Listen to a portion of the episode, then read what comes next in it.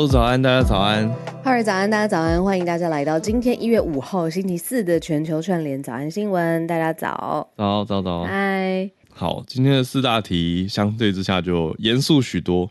那我们整理了四个题目。第一题是台湾本地的消息，讲的是国民法官即将要审理第一个案件了，来跟大家讲一讲啊，是一个蛮严肃的案件。第二题则是南韩的梨泰院踩踏事件。嗯，可以说是惊爆了一个后续嘛。去年十月底的时候，南韩梨泰院发生了一个万圣节周末的踩踏，很不幸的意外。嗯，但是现在有一个新的后续，是警方的关键人物竟然在当天晚上原来怠忽职守，所以呃，一定会有一些市民的反弹跟舆论的反弹。第三题相对是商业的新闻。呃，是特斯拉的市值大跌了百分之十二，这么严重？有人说它跌掉一家福斯吗？或者一台？呃，我们来我们来看一下它到底是什么样的一个状态。然后呢，最后一题则是英国的首相发表了一个对国内的内政演讲。比较有意思的是，他特别强调数学能力的重要，要来强化大家数学能力，说要至少让大家学到十八岁。呃，目前的英国人数学教育在中学的状态，也在这次的报道整理当中，一起来看。我们就先从国民法官开始讲起哦。嗯嗯，你你对这个议题，就是之前我们知道国民法官他。呃，这个新的制度要上路了，可是里面的细节，其实说实话，我都还没有好好的探究过，就是到底这个利益，然后还有它执行的形式是什么。但是因为时间已经到了，就是二零二三年一月一号，国民法官的新制已经正式启动了，嗯，所以呃，等于是整个司法史上面第一次让一般的国民，然后他们以法官的身份去参加，嗯、呃。审判参与一个审判这样子，那这件事情呢，发生在第一个案件就发生在台中，然后呃，这个案件内容有一点点，如果分呃，就是怎么说，用最精简的方式去把它讲出来的话呢，是因为有一有呃这个案件里面。有人因为业绩分配奖金，然后债务的问题发生了争执，然后呢，最后就呃被害者他就身亡了，他的就是中刀子，脖子中刀，胸口也中刀，然后最后身亡。然后检方当然就判断说这是一个他杀的案件，然后、嗯、呃侦查两个多月，就杀人罪嫌来起诉一个呃被告这样子。嗯，对。那整个案件已经移审法院了，但是因为大家都在看说，到底国民法官制度上已经上路了嘛？那在地方法院，到底谁会先用这一个全民法官制？那结果发现是在台中的这一起杀人的案件。哇，就是今天、嗯、今天一审法院呢？没错，是从今年一月一号开始上路的新制度国民法官。我觉得你讲的很好，因为很实在的是，大家我觉得多多少少有听说。可是真的要开始执行又是一回事。那现在有一种，我对我来说啦，我有一种一转眼就开始的感觉。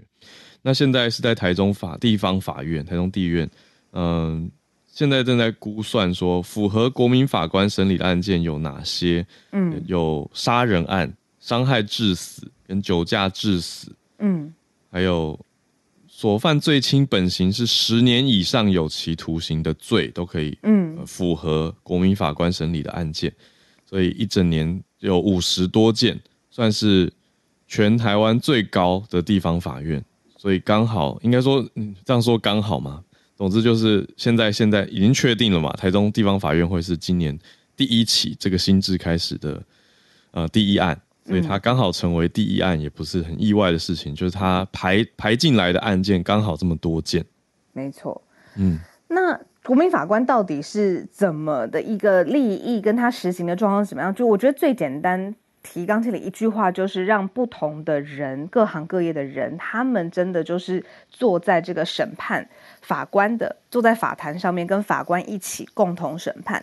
但是因为这件事情有权利，而且也很重要，所以它其实是有严格的选任的程序的。例如说你的年纪啦，呃，比较二十三岁以上，然后你要确定是中华民国国民，然后呢，你要在就是你在这个地方法院管辖的区域，你要居住满四个月以上。例如说，台湾嘉义的地方法院好了，你要去当嘉义地方法院的管辖区里面的这个国民法官，那你要需要在这个地方嘉义市嘉义县居住超过四个月以上。嗯、然后他们。还要层层抽选呢，有四个不同的关卡，然后各个关卡去确认说这样子的国民法官最后是适任的。然后当然最后他也受到一定的保障，例如说，呃，他会采到必要的保护措施，然后任何人也不得揭露说，哎，这就是国民法官或是备选的国民法官等等。那如果国民法官他自己犯罪，他这个。加重刑期的二分之一，就是，sorry，我讲错了。如果是对国民法官犯罪的话呢，也会加重其刑的二分之一，就是因为说，哦，你看你审理的状况这样子，那我对你加害，那这个刑期是会加重的。所以最后选出来的这个国民法官，他也是有相对的保障跟权利。嗯、那整个制度呢，就是在今年一月一号就是正式上路了。然后第一个案件就是刚才浩儿说的这一件。嗯嗯嗯嗯，哇。好，所以今天才开始，那我觉得值得大家再多多的关注跟了解一下。所以我们先报给大家的是说，提醒一下，已经开始了。那当然符合的是刚刚说的这些比较，我我觉得其实是蛮重的案件呢。你看刚刚讲的说杀人啊、伤害致死跟酒驾致死，还有本刑最轻十年以上有期徒刑的案子才符合那个国民法官，等于是让。国民法官或大众的声音，不同行业的人的声音，真的是一般国民的声音，能够进到法院当中。嗯，好，那我之前我我粗略了解是来自之前我们讲过的节目，也是我们采访过的节目，就是我在案发现场之前，丰德他有去做专题，呃，就是他他实际担任过国民法官，呃，那场是算是一个模拟庭啦，啊，呃，但是整整场听下来。我觉得会让大家比较有概念一些，因为其实国民法官，我觉得还蛮专业的，因为牵涉到的案件有很多的，可以有很多细节，比如说犯罪手法，那国民法官的背景也可以非常广泛，嗯，就有可能会有各种学有专精的人士，对，各行各业的人。对，那也谢谢听友补充，在聊天室有说，国民法官法庭有三位法官，再加上六位的国民法官一起的合议庭，也就是说，国民法官他可以建议，而且还有六位，再加上原本的司法制度的法官有三位。嗯、那如果最后要达成有罪的判决，就是双方都要有同意票，而且要达六位以上，决定是有罪的。那这个是整个国民法官庭他组织的架构。嗯嗯嗯，感谢补充。对。嗯，对啊，所以它是一个合议，要要等于是让国民法官跟国家的法官，司法的法官，嗯、呃、一起来协议做出判决，对，还要量刑哦，所以我觉得是真的很不容易的一件事情。不过现在已经上路了，就就真的开始了，真的开始，嗯，所以之后只会看到后续有更多相关的消息。因为我看到聊天室有人说期待收到信件通知，期待入选，也有人说哇，这是好重的责任，对啊。对啊，然后又说哦，我妈妈也当过，嗯，哦，收到信这样子。然后像阿德他就说，嗯、因为那个时候真的我们常常听到很多什么称号是恐龙法官判决啊，怎么会这样子判呢？就是觉得好像法官远离日常生活很远，所以就加入了一个平衡或者是建议的元素，就是由国民法官来担任。这样。嗯嗯嗯，对，那他对啊，详细的话，我印象中是。嗯，跟美国陪审其实不一样。那我们刚听完，就是更确定它不一样。它比较接近日本的制度嘛，所以我们就在后续再继续关注下去。也谢谢大家的这些补充跟实际的相关经验。好，那我们接下来讲第二题。嗯嗯，这个是梨泰院的踩踏事件，现在爆出了一个后续。我觉得看到标题，当然是会觉得啊，怎么怎么会是这样？非常非常难过啦，因为他最后等于是统整了整个梨泰院踩踏案，最后造成了一百五十九人死亡。嗯，那里面当然也有，就是呃，最后他就算是呃他的亲人逝世了，有人逝世了，然后他自己阴影挥之不去，就他后续他还有，比如说咱轻生啊，然后还有幸存，反正就是后续有，就是造成了一些。余波荡漾这样子，嗯、那所以各方就在警控当就是警指控当时警方到底是疏忽吗？为什么人力控管控管不好呢？有很多报案电话为什么被忽略了？警力调度到底发生了什么事情？那结果最后发生的后续呢？是说这个韩国。全国最高的首长就是警方的最高首长，也就是警政厅的厅长，他呢去出席一个听证会的时候，坦诚在当天，也就是事发的当那一天，呃，梨泰院踩踏案当天，跟亲友去登山露营。然后也坦诚他在当天喝了酒，但是他说当天他是休假的情况，所以他去跟呃登山露营或喝酒，呃跟朋友聚在一起。他的意思就是说，这就是我休假呀。嗯、那不论怎么样，他的这个就是在听证会上面的这个说辞，现在又被媒体拿来，因为造成很强烈的对比嘛。对，当下的那天你是警政厅的厅长，你在呃露营在登山，但是这么。严重的悲剧就发生了。嗯，等于现在就是嗯，在国会上检讨嘛，所以这个听证会的时候，一定就有很多的提问，就确认啊，询问他，他他现在必须要应答，毕竟是警政厅厅长。可是他回应当时的事实情况，就是他就是在休假。可是他这休假的事实跟休假时的活动，嗯，照实回答出来之后呢，大家，呃，看到的反应偏向是负面的了，就是会解读成说啊，你今天那一天竟然休假，然后还讲出说，呃，跟亲友去登山露营、喝酒等等等，嗯，就是一件平常本来很正常的事情，但是放在现在的脉络里面，呃，大众是不可接受出现了这样的事情，那就说有人拨打电话给他没有错。就是警察厅是在那天晚上十一点半的时候有传讯息告诉他这件事，可是他根本就是没有意识的。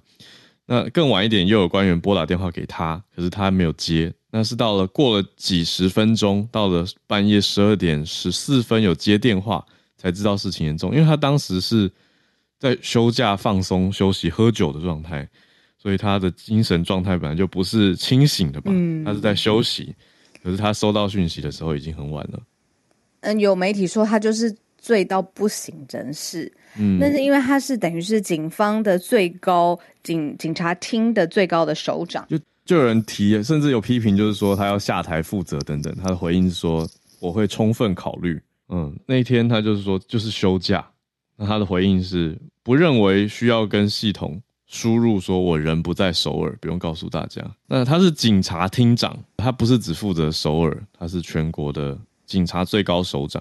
所以现在矛头跟责任很多归属也认为他应该要负责，应该要回应。嗯、但这一题其实怎么讲啊？就是呃，用大众的角度，当然会觉得要有人负责啊，而且会会觉得蛮生气的。可是如果换成是个人的角度，就是。行政长官还是要有休假的时候，就是我用两边切换角度来想的话，负责的限度跟到底要要负责到什么时间点，就是难道休休假的时候你是怎么说啊？就是你是医生吗？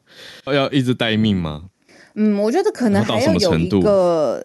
制度吧，就是我休假，那这个时候最高的决策长官到底是谁？或者是如果真的发生类似这样的机制，是怎么启动？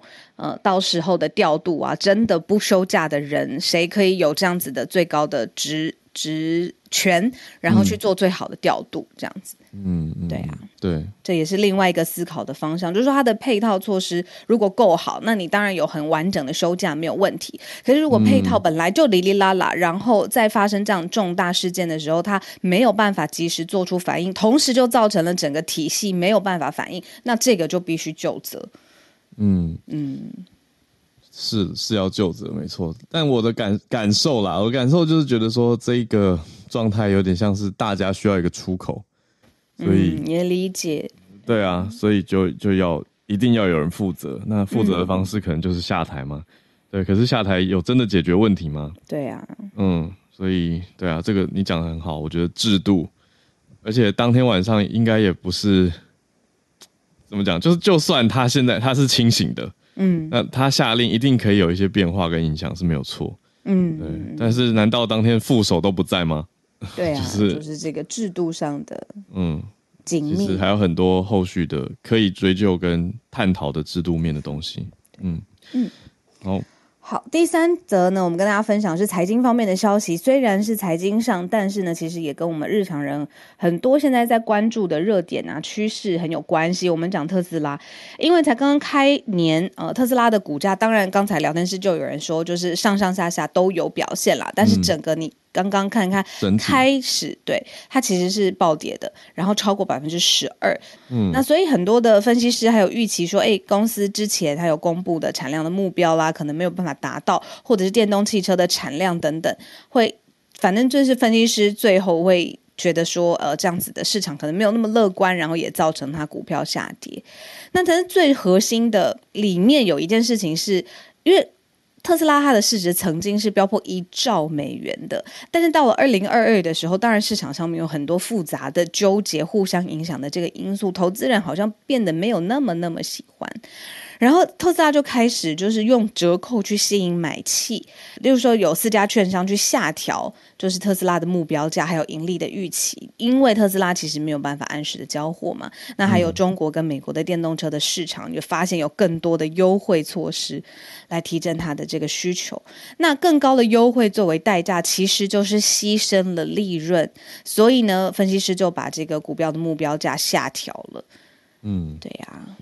那整体看起来，确定的是说，一算下来的话，特斯拉股票是往下走，整体往下走了。那我们看到的是，二零二二年整年看下来，特别是到了第四季的时候，嗯，因为看到这个交车量不如预期，嗯嗯，所以投资人的青睐也变得比较差一些些。那呃，其实就是以高盛的分析师来说举例好了，他们认为说，这个虽然呃负面的报告或是把那个目标价调降，这是有负面的影响了，但是呢，他们也长期的趋势上面来看，他也承认也肯定说，诶，特斯拉是一个有对长期增长做好准备的公司，那所以他还是重申对特斯拉的呃股票的建议是买入，只是说接下来。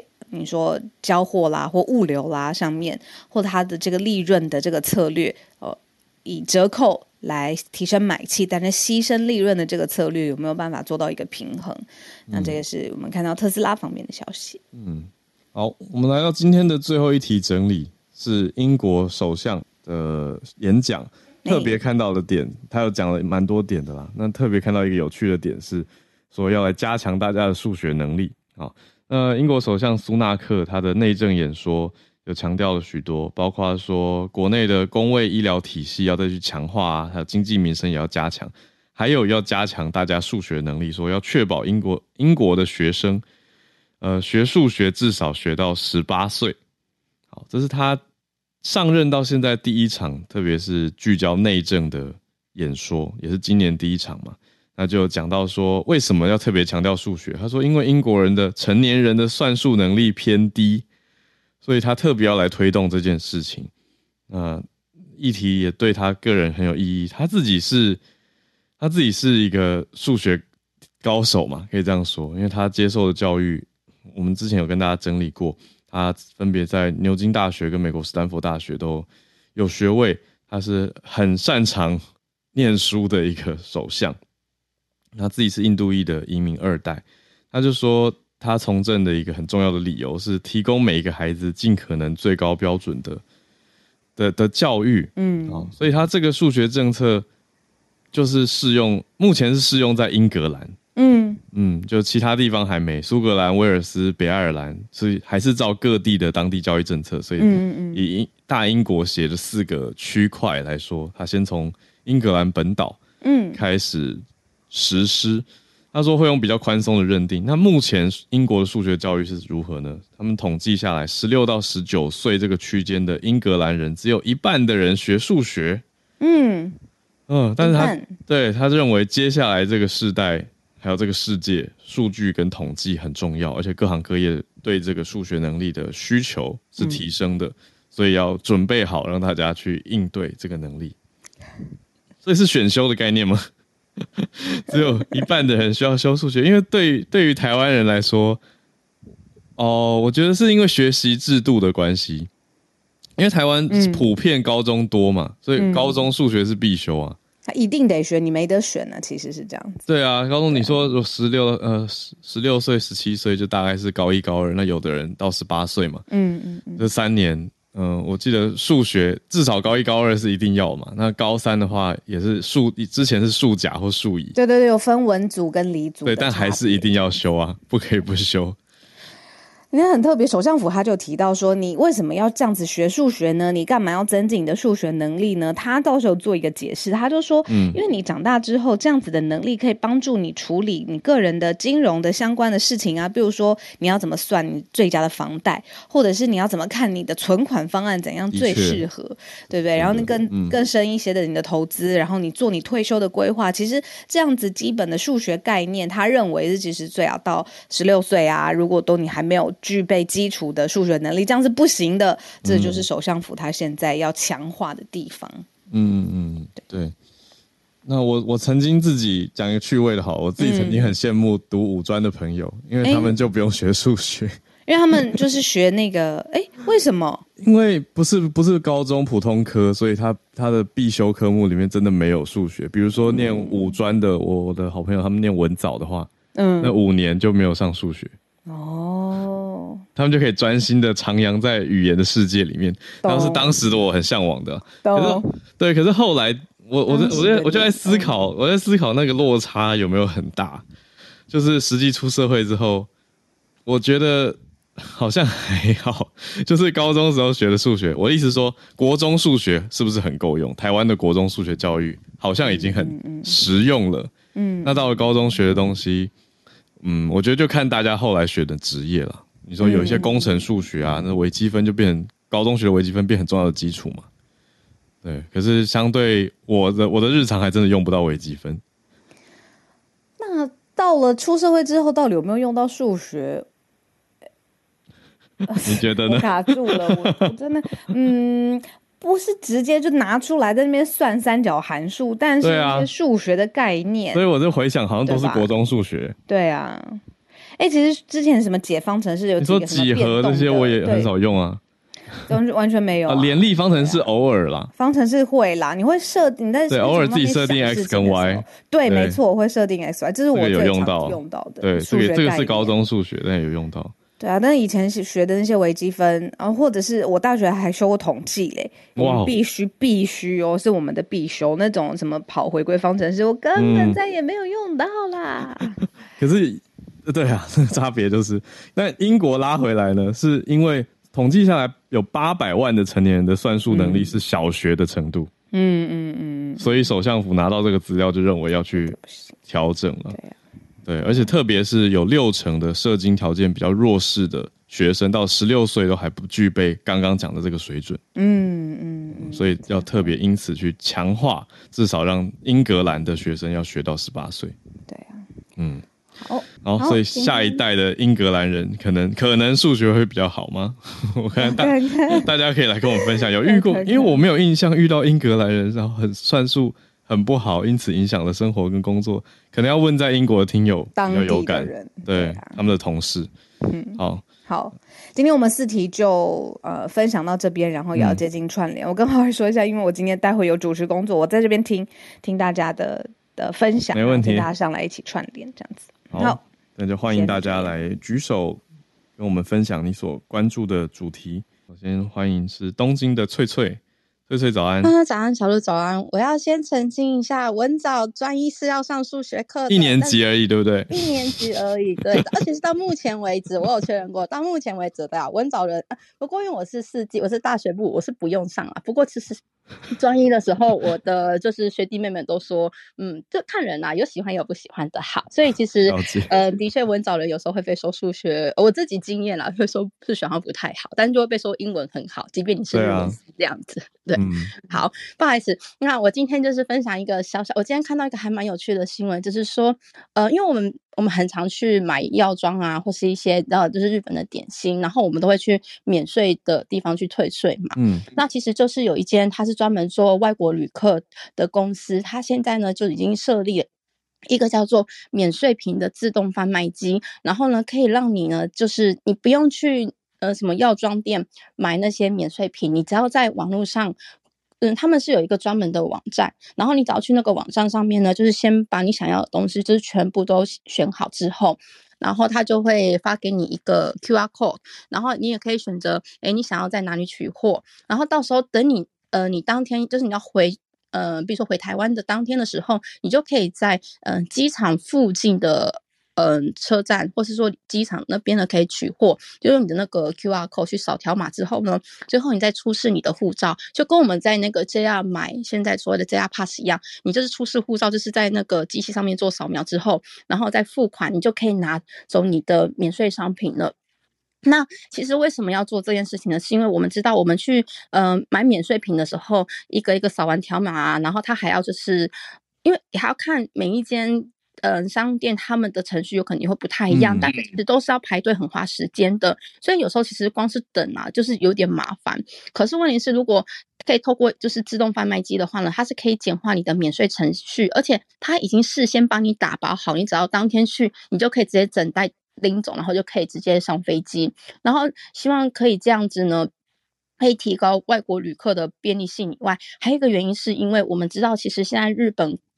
呃，面对就是大量的外国旅客来到日本，其实我们的劳动力其实不太够够的，不管是在我们讲药妆店也好啊，或者是说机场也好，其实现在劳力短缺是一个很大的问题，所以他们希望可以透过这样的方式呢，就是解决一些劳力短缺的问题。那目前呢，我看上网看一下他的网页，他目前是在全国五个地方安装，那很可惜的是，他是在羽田而不是在成田，然后另外还有像是九州、福冈啊，还有几个地方其实都有。嗯、呃，就是他们的据点，然后听说他们会在今年再增加五个贩售地点，那基本上就是以机场或是机场最近的车站为主，这样子。好，嗯、那以上呢就是我的分享，谢谢。谢谢翠翠。好，所以可以用免税线上购物的方式来取得免税品，等于到现场取货嘛，所以可以减少一些排队的状态，希望可以很舒缓。我自己的这一趟旅行的感受是。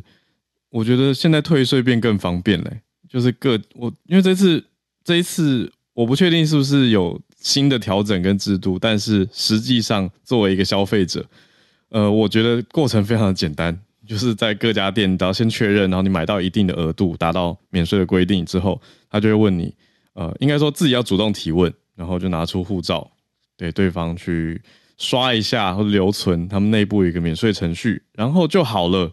就就自动直接退，应该算完这个免税的金额就直接付款，就是付免税额。所以以前印象中都要去机场还要再处理，要过一个柜台或者要投递啊等等等。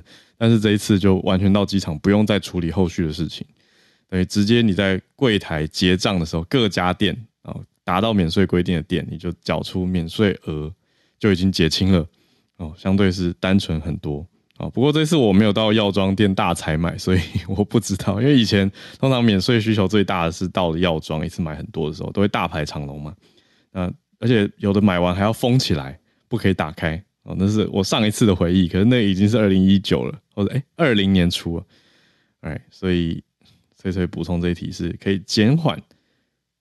哦，哎，退税是稍微讲一下，对，其实免税以前我们讲去机场退税，这个已经蛮久之前。其实大概我来到日本，呃，不对，我来日本旅游的嘛，就是大概七八年前的时候，其实已经就是在各个店铺都可以就是进行免税的手续。嗯、那只是说现在比较一个问题，是因为其实日本已经太久没有在做免税这件事情了。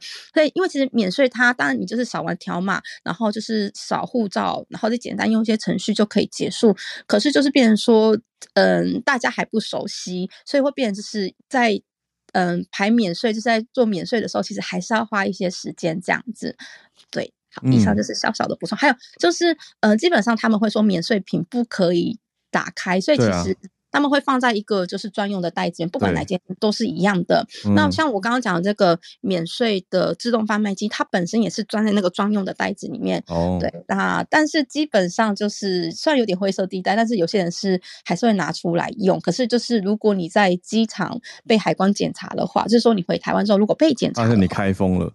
对，但是这件事情我是自己还没经历过啦。对，嗯、但是呃，对灰色地带这样。了解，谢谢翠翠。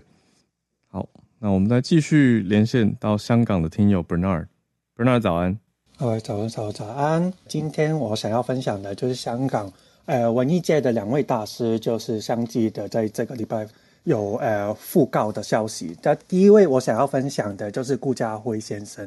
顾嘉辉先生呢，其实在一九三一年在广州出生，然后在抗日战争的时候就全家移居到香港来。他其实一开始他。出道的是在六零年代的时候，他在邵氏电影公司呢，就是有甄选电影的音乐。然后他那个时候创作的歌曲，他的第一首歌曲《梦》，然后在《不了情》电影里面呢，就会变成是一首主题曲。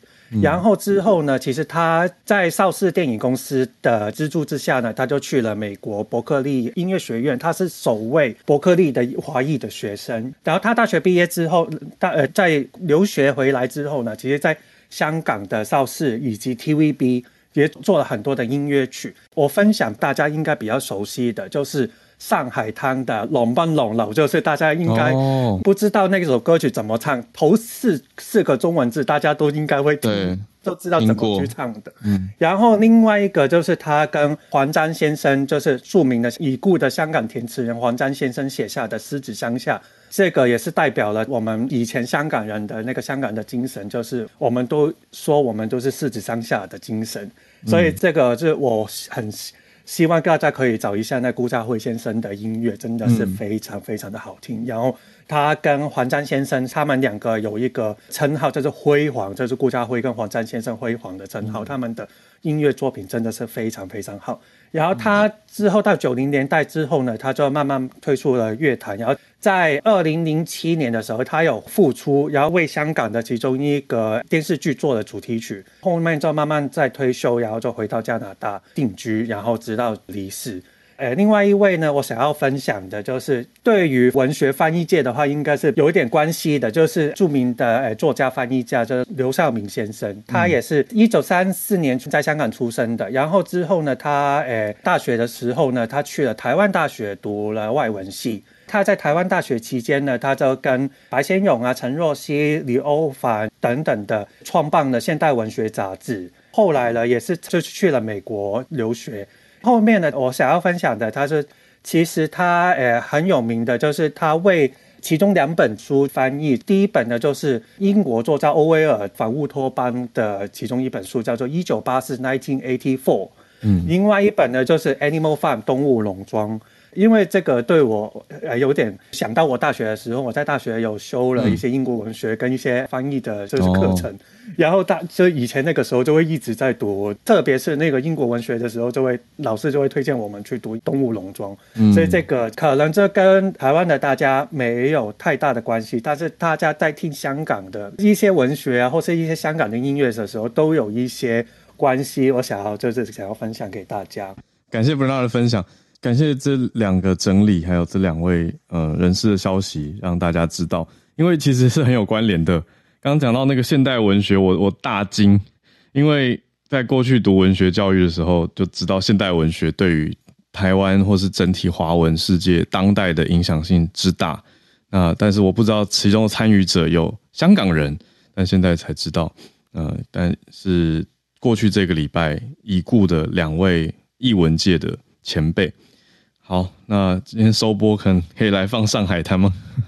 好，那我们就是好，我们就谢谢 Bernard 的回顾跟整理，让大家认识两位，呃，缅怀两位前辈。那再来继续连线到叶老师，老师早安，早早早，小鹿早。那今天要跟大家分享的是一个有点趣味的新闻，就是每年其实过节的时候，大概都会在很多地方听到应景的音乐。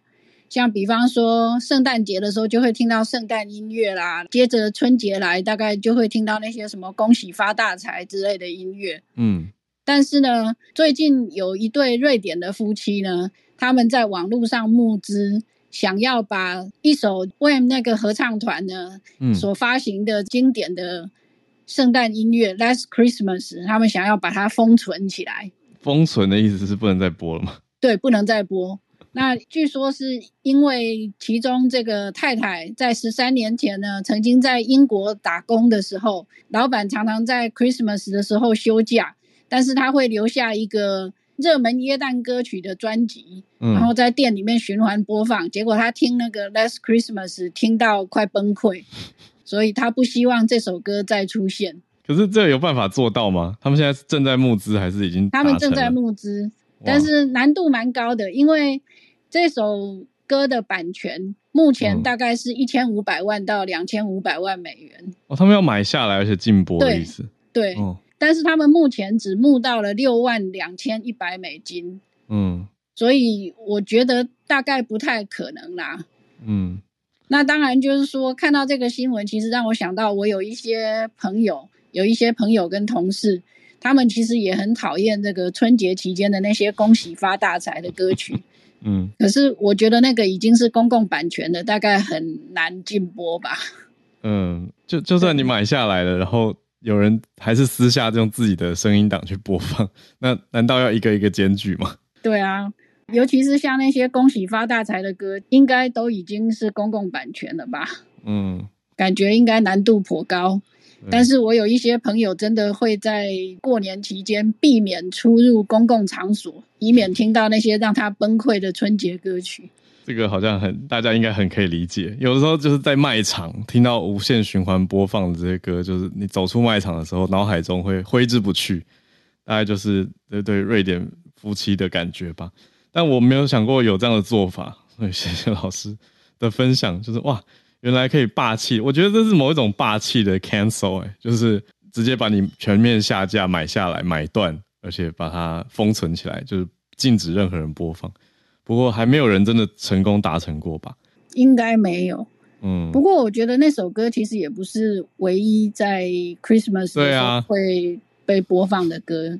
其实还有更多很老的歌，嗯，然后那些大概都已经是公共版权了吧？对，可是有的还蛮好听的啊。其实我个人觉得《Last Christmas》也不错。对，我觉得这首算还蛮轻快好听的，但是每个人的主观感受不一样。不是有一个说法是说，如果不喜欢，如果你很喜欢某一首歌，绝对不要把它变成手机闹钟嘛。因为每天听就会变得不喜欢它，就听太多反而会腻掉。好，所以我觉得这个是很有趣的一个消息了。谢谢老师带来这个分享。好，那我们再继续连线到加拿大温哥华的信奇老师，想跟大家谈数学的教育是吗？老师早。对对对，啊，浩尔早，小鹿早。我刚才在听你们讲到最后这个数学能力的时候，想说也许。呃，我可以上来跟大家分享一下为什么，嗯，这个数学能力其实蛮重要的。嗯嗯，也也也许就是说，我们以前在大学里面学的东西，或是一本高中学的一些数学的东西，嗯，在学的当下，我们真的是看不到它对我们未来会有什么用处了。但是真的，呃。从我我是数学和科学学习的比较学的一个学者之一，就是嗯，以前有一个叫做 Teams，后来有也有另外一个叫做 PISA 的这样子的国际比较学。那这些研究，其实我们从这些研究还有长期的追踪，呃，美国的那个 NAEP。National Assessment of Educational Progress，这个它叫在美国叫做一个 Nations Report Card，它它在每年的这些嗯数理的嗯资讯嗯学学生学习的结果来，我们看到的就是有一个很重要的现象：一，数学能力其实是给我们学生一个在学习上的一个自信。嗯，那这是很少人会去谈的。自信啊，当对、嗯、当我们的数学嗯学的不好的时候，其实我们真的蛮讨厌去上学的。这是我们常常发现，在很多很多的小学学生，嗯、然后如果小学数学没学好，你到了中学，你更讨厌上学，你会常常怀疑人生，就对了。嗯，那 有有另外的，就是说，我们从数据上看来没。你要是遇到一年不是很好的数学学习的的经验，嗯，你需要连续两年的好的数学老师才能够帮你把那一年的错失的一些学习机会给再拉回来，拉到跟其他人。嗯，所以这个数学教育，呃，我我可以想象为什么英国这么讲，因为在我们做这四四十八个国家比较的时候，我们发现。一般而言，英国跟美国的数数数学能力，就是中学跟小学，他们的在全世界比较起来，其实是在全世界的平均值以下的。哦，那比尔盖茨他在嗯新年的两个星期之前，他就宣布说，他要捐一点一 billion 的美金到数学教育，因为。嗯，这个美国的 NAEP，他在资讯出来以后，他就发现，虽然我们努力了很多很多年，要提升美国人的数学教育，结果因为 pandemic 的关系，他所有的这十几年的努力，好像就烟消云散那种感觉。嗯，那我我我的想象是因为世界是连在一起的。嗯，也许美国的这个啊、呃，还有比尔盖茨，他其实讲话是蛮有分量的嘛，在在他所做的一些方面。那所以我可以想象，这个英国的首相在他自己本身的嗯、呃、的阅读视角上面来看，他应该也有感受到我们现在教育界一直在谈的，嗯、呃，因为新冠的关系造成的。嗯，更多的一些嗯 disadvantage，它就是经济上并不是那么富裕的家庭的小孩所受到的影响可能更大。嗯，所以能够嗯有一个目标，就是说教育目标，让数学教育让每一个高中生都能够有这样子的数学教育的基本能力呢，我我相信是一个非常棒的一个目标。嗯，那我就。感谢 My two cents。我想问老师，那那请问台湾的、嗯、台湾的数学教育在排名里面应该是不错的吧？因为对对啊、呃，台湾的、嗯、台湾的每次参加这个国际比较学的时候，嗯啊、呃，很不幸的，我们都只能叫做台配哦。然后对，我们都是用台北的这个名义，但是台湾没有这个国家的名字是没有办法。在比较学上面啊、嗯、出现的嘛，但是 regardless，不管怎么样，我们每一次在做比较学上，台湾学生的数学基本能力都是不是第一名就是第二名的。嗯、那啊，跟、嗯、我我在聊天室里面有提出，十年前应该是十多年前了，我们曾经有拿到一个计划，就是去研究世界几个国家，嗯。至少十三个国家吧，他们怎么样去培训小学老师教数学？嗯，然后我们发现台北就是应该就叫叫台湾吧，台湾的数学老师培训是全世界第一名，他跟他一起的啊、呃、并列的国家是保加利亚。嗯。那所以以这来讲，其实往后推，我我不知道过去这十年是不是有比较不一样的，但是至少十年前，我们的数学老师的，嗯，even 从小学老师的培训，嗯，会让老师比较愿意去教数学，因为其他的国家之所以，尤其在美国和英国，嗯。加拿大也是这样子，基本上数小学老师不愿意教数学，是因为他们自己本身数学在小学的时候就学的不好，嗯、那他们一直就是没有那个信心，也不想要去教，然后也没有那个机制要求他们去教。嗯，哇，谢谢老师。对，聊天室反应很很热烈，因为大家都学过数学嘛，所以就回想一些自己的想法。我谢谢老师刚刚的整理，让我回想起来，我觉得数学教育，嗯，其实帮助很大。就是对于就算我是一个文科的人来说，还是有很多解决问题的思维。像我跟小鹿刚刚讲的那个联立方程式，就是一个蛮好的例子啊。有时候你是去设定问题，那又然后去思考一个抽象问题，再去解决它，其实这个是很数学的一件事情。对，而且会让你对未来的科技，或是未来的一些新的有关科学、有关。嗯，科技的东西会继续保持那个嗯信心，还有好奇心。嗯，还有逻辑啊！我现在回想起来，高一有学那个若 P 则 Q 的的逻辑，其实这个逻辑也是数学的训练之一。还有老师讲信心，倒是一个大家呃不不见得平常会去讨论的，可是一定影响很大的。好，看到大家的回应，就是说有人说小学生数学能力差距很大哦，这个我觉得又是另外一个题目了。就是刚刚说的是数学老师的培训嘛，可是那培训完以后，小学生的学习成效，这是另外一个题目啊。数感比数学重要，有听友在留言，嗯，对啊，我我觉得我记得我们我高一的暑假作业还被指派要读一本书，叫做《为什么要学数学》。然后当时我就觉得这本书就是写给我看的，对，但后来真的真的还不错那本书，其实因为读完以后对数学有更多的想法，跟算是多了一点点的好感啦。然后在高中一年级的时候，好做一个小小的分享，做今天的结尾好了。我自己的转折经验就是我我高中数学曾经被挡掉，然后我后来怎么复活的呢？老师刚不是说一年如果体验不好，你要用两年来概括吗？我我真的是这样的经验，我就高一被挡，可是高二高三慢慢让自己回回的回回归接纳数学拥抱。就是我高二的数学老师跟我讲了一句名言，他说：“Howard，你就补习跟社团选一个，你的数学就会变好了。”我说什么意思？然后因为当时我同时又在补习又在参加社团，嗯，可是老师就说你时间就只有这么多，你你你你，他说我宁愿你选一个。然后你就可以专心把它学好，所以我后来就选了社团，我就退掉补习，结果我的数学就进步了，因为我就反而不用通勤去补习，呃，而且当时我补的那个补习班太难了，就是我的补习班都在教资优数学，反而对我来说过度挑战，但我反而是静下心来，在书桌前面好好的把课本跟老师上课讲的东西回顾、理解那些基本的原理原则之后，我数学分数就变好一点，没有到好很多，可是就好一点，而且就没有被当了。